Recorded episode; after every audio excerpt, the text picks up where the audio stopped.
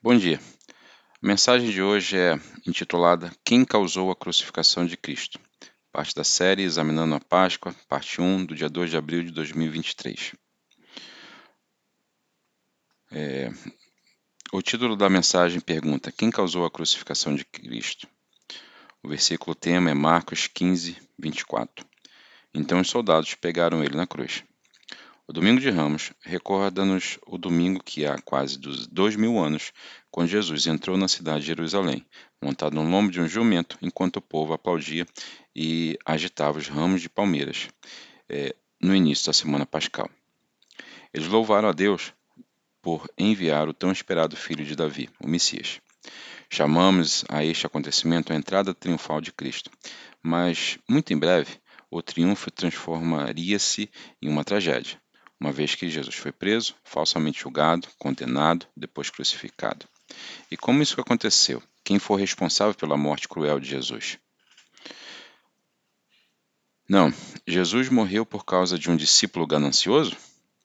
Judas Iscariotes, na cidade de Queiró, em Judá, é identificado no Novo Testamento como um traidor de Jesus. Uma traição é, premeditada que está em Salmos 41, 9, 5, 5 a 5:5, 12 a 14. Mas Judas tinha sido um dos ajudantes escolhidos a dedo por Jesus nos últimos três anos. Ele ouviu Jesus e ensinou, viu curar e desfrutou da sua amizade. Então, por que ele se tornou traidor? Alguns escritores acreditam que Judas queria forçar Jesus a agir iniciar um conflito com os romanos para expulsá-los da Judéia.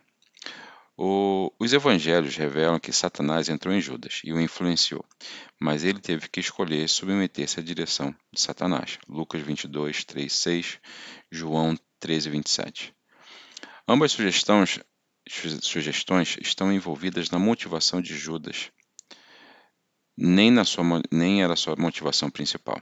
Vamos considerar um incidente que ocorreu um dia antes da entrada triunfal de Jesus. João 12, 3 a 6. Então Maria, tomou um pote de doze ons de perfume caro, ungiu com ele os pés de Jesus, enxugando os pés com os cabelos. Mas Judas Iscariotes, o discípulo, logo trairia ele. Disse: Aquele perfume valia o salário de um ano de um trabalhador. Deveria ter sido vendido e dado dinheiro aos pobres. Não que ele cuidasse dos pobres, ele era um ladrão, e uma vez que ele estava encarregado do dinheiro dos discípulos, ele muitas vezes roubava um pouco para si mesmo. Judas era ganancioso. O amor ao dinheiro permitiu-lhe roubar os recursos que foram confiados e que apoiavam os discípulos a ajudar as pessoas necessitadas. Vemos sua avareza evidenciada novamente em Mateus 26, 14 a 16. Então Judas Iscariote foi até os principais sacerdotes e perguntou: Quanto você vai me pagar para trazer Jesus para você? É, e deram 30 moedas de prata. A partir daquele momento, Judas começou a procurar uma oportunidade para atrair Jesus. Judas destacou Jesus no jardim de Getsemane como a pessoa a ser presa. Lá em Mateus 26, 47 50 diz: Judas, um dos doze discípulos, chegou com uma multidão de homens armados, espadas e, e paus, enviado pelos principais sacerdotes e anciões. O traidor Judas deu-lhes um sinal pré-arranjado. Vocês saberão qual prender quando eu cumprimentar ele com um beijo. Então Jesus veio direto a Jesus. Saudações ao rabino, exclamou e deu um beijo nele. Jesus disse: Meu amigo, vá em frente, faça o que você veio. Então os outros agarraram Jesus e prenderam a ele. Jesus estava disposto, Judas estava disposto a trazer Jesus pelo dinheiro. E eu me pergunto se estamos ganhando renda desonestamente, subnotificando os ganhos, recusando-se a dar a Deus. Lá em Colossenses 3 a 5 diz: Uma pessoa gananciosa é um idólatra, adorando as coisas desse mundo. E eu pergunto a vocês: estamos traindo Jesus para seguir este mundo por prazer, poder ou popularidade? 2. Jesus morreu por causa de uma liderança religiosa invejosa? Os líderes religiosos de Israel, sacerdotes e advogados, deveriam estar ansiosos para descobrir se este milagreiro era o Messias, há muito esperado. mas não o foram. João 5, 16 a 18 diz: Assim os líderes judeus começaram a assediar Jesus por quebrar as regras do sábado. Mas Jesus respondeu: Meu pai está sempre trabalhando, e eu também. Assim, os líderes judeus tentaram ainda mais encontrar uma maneira de matá-lo, pois ele não só quebrou o sábado, ele chamou Deus de Pai, tornando ele, tornando ele igual a Deus. Moisés, Isaías, Jeremias, Malaquias, Davi, Salomão, todos o fizeram. Os líderes religiosos consideravam-se especialistas em Deus e seus filhos. Então Jesus apareceu reivindicando a intimidade com Deus e ganhando popularidade. Em João 11, 47, 50 e 53 diz: Então os principais sacerdotes e fariseus reuniram o sumo conselho. Este homem certamente realiza muitos sinais milagrosos. Se permitirmos ele que ele continue assim, em breve todos acreditarão nele. Então o exército romano virá e destruir, destruirá tanto o nosso templo quanto a nossa nação. Será que é verdade? Caifás, que era o sumo sacerdote, disse: É melhor que um homem morra pelo povo do que dar toda a nação do, que toda a nação ser destruída. É uma profecia. Assim, a partir daquele momento, os líderes judeus começaram a planejar a morte de Jesus. Sua verdadeira motivação para assassinar Jesus é vista em Mateus 27,18. Pilatos sabia muito bem que os líderes religiosos haviam pedido Jesus, prendido Jesus por inveja. O povo estava começando a segui-lo e ouvir seus ensinamentos, em busca da sua opinião sobre os assuntos religiosos e não sobre os deles. Eles estavam cheios de ciúmes mandaram prendê-lo no jardim de Getsemane, julgaram-no perante o conselho governante judaico e sinédrio, o que condenou à morte por blasfêmia. Alguma vez quisemos que a autoridade de Jesus fosse removida de nossas vidas? Nós somos ressentidos é, dele porque queremos viver de maneira que queremos e não gostamos da Sua palavra, apontando onde estamos errando em nossas vidas pessoais, espiritual e moralmente? Porque Israel era governado por Roma e o Sinédrio não podia executar uma sentença de morte. Eles precisavam de Pilatos, o governador romano, para executar a punição. 3. Jesus morreu por causa de uma autoridade insegura?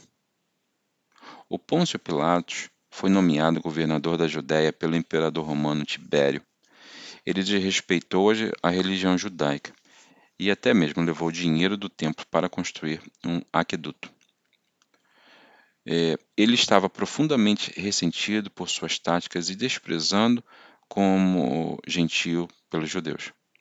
Ele foi implacável na manutenção da lei e da ordem usando violência, até mesmo assassinato, para suprimir qualquer ameaça, revolta ou túmulo, mas sua brutalidade desagradou o imperador. Ele era ambicioso, por isso temia que outro é, relatório ruim chegasse ao governante romano.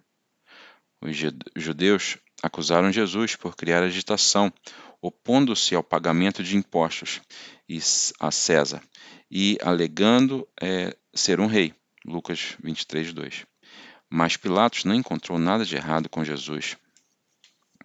Lucas 23, 5 diz: Então, os judeus tornaram-se insistentes, mas ele estava causando tumultos porque ele estava ensinando onde quer que ele fosse, em toda a Judéia, da Galiléia a Jerusalém. Um comentário muito perturbador a um homem encarregado a manter a paz e a ordem. João 19, 12 diz: Então Pilatos tentou liberar ele, que era o costume da Páscoa. Mas os líderes judeus gritaram: Se libertares este homem, não és mais amigo de César. Qualquer um que se declare rei é um rebelde contra César. Veja a ameaça. Lá em Mateus 27, 24 a 26 diz: Pilatos viu que não estava chegando a lugar algum e que um motim estava se desenvolvendo. Então ele mandou buscar uma tigela de água, lavou, lavou as mãos diante da multidão, dizendo: Eu sou inocente do sangue deste homem. A responsabilidade é sua. Faltou-lhe a coragem e a convicção para fazer o que sabia que era certo. O povo gritou de volta: Assumiremos a responsabilidade pela morte dele. Nós é que somos filhos. Então Pilatos libertou Barrabás para eles e ordenou que Jesus fosse açoitado com um chicote, com uma ponta de chumbo. Depois entregou ele aos soldados romanos para ser crucificado. O medo de Pilatos de César e a sua preocupação com esses líderes judeus relataria como eles reagiram. Fez com que ele cedesse e ordenasse que Jesus fosse crucificado. Às vezes, a insegurança ou o medo nos levam a abandonar nossas convicções sobre Cristo. Não queremos perder amigos ou um relacionamento romântico. Então, comprometemos o que acreditamos para se encaixar e fazer a paz, e nos envolvemos em comportamentos que sabemos que são errados.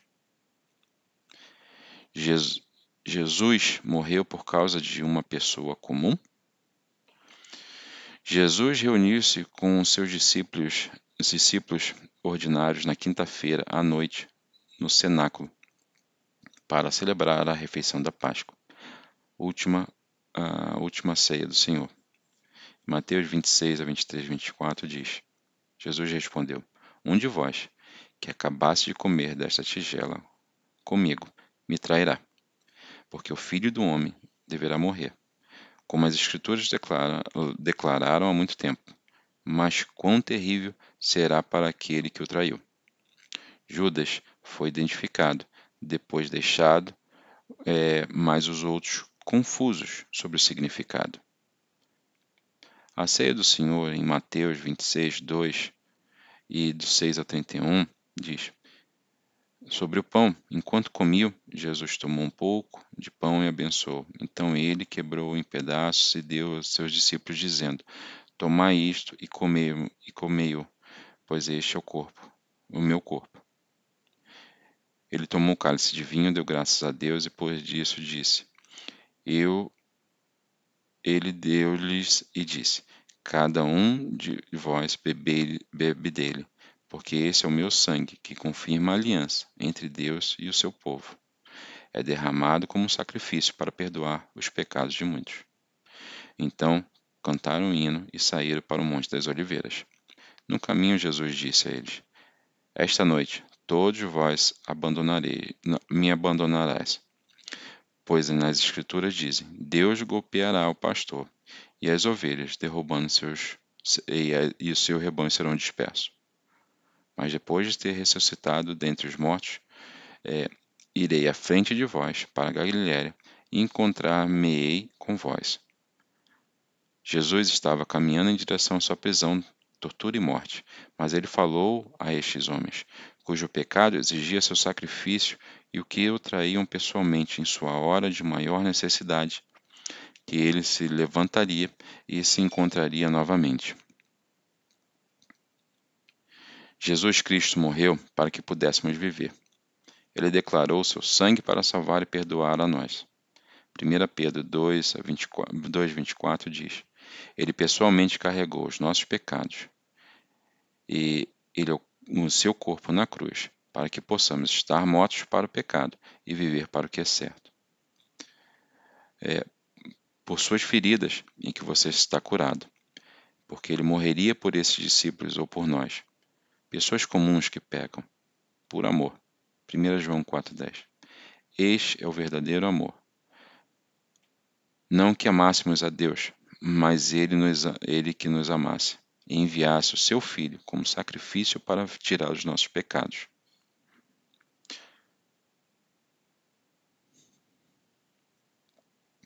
Então, deixo a vocês o, os nossos voluntários é, e a nossa conexão, que fica no saguão da frente.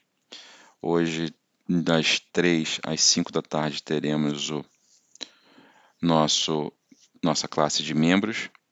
É, e os serviços da Páscoa serão sábado, dia 8 de abril, às 5 horas, domingo, às 9 e 11 horas. Bom dia e amém.